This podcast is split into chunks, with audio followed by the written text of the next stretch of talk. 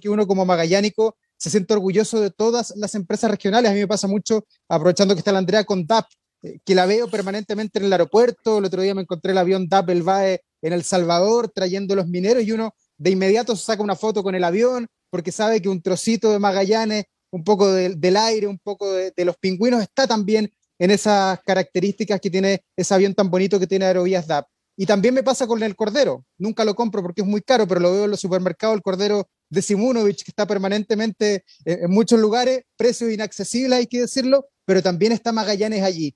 Y así de a poco se ha ido eh, teniendo la capacidad, la zona de eh, desarrollarse a través de diversos productos. Creo que el kiosco Roca de alguna manera fue eh, pionero en tener un producto que uno podía tener, llevarlo como delivery, eh, traerlo para Santiago durante un fin de semana, en fin. Él creo que el Dinos también le pasa lo mismo ahí en Punta Arenas, que también ha tenido la capacidad de, sostenerse en el tiempo porque no discrimina, porque no es un lugar, para, un lugar para la gente pobre o la gente rica, como hoy día también han proliferado otros restaurantes en Punta Arenas en que uno dice, bueno, esto es más, más pirulo de alguna manera, un poco más caro. Estos no, son locales más tradicionales y creo que esa esencia la han sabido mantener en el tiempo y eso es lo que me gusta a mí le gusta a la Andrea, te gusta a ti y a todos los que visitan la Patagonia. Además, ya es como comprar un llavero, es un souvenir, ir al kiosco Roca. Fue la Evelyn Matei hace, ¿cuánto? 48 horas a comerse un choripán. Exactamente. Yo he tenido la posibilidad también. Solo, solo, si tú me permites, si tú me permites una licencia, quiero hacer una observación yo de lo que estoy escuchando de Dauro, que el cordero está muy caro. Yo creo que se ha contagiado para mal. Escúcheme, yo creo que se ha contagiado. Está tacaño.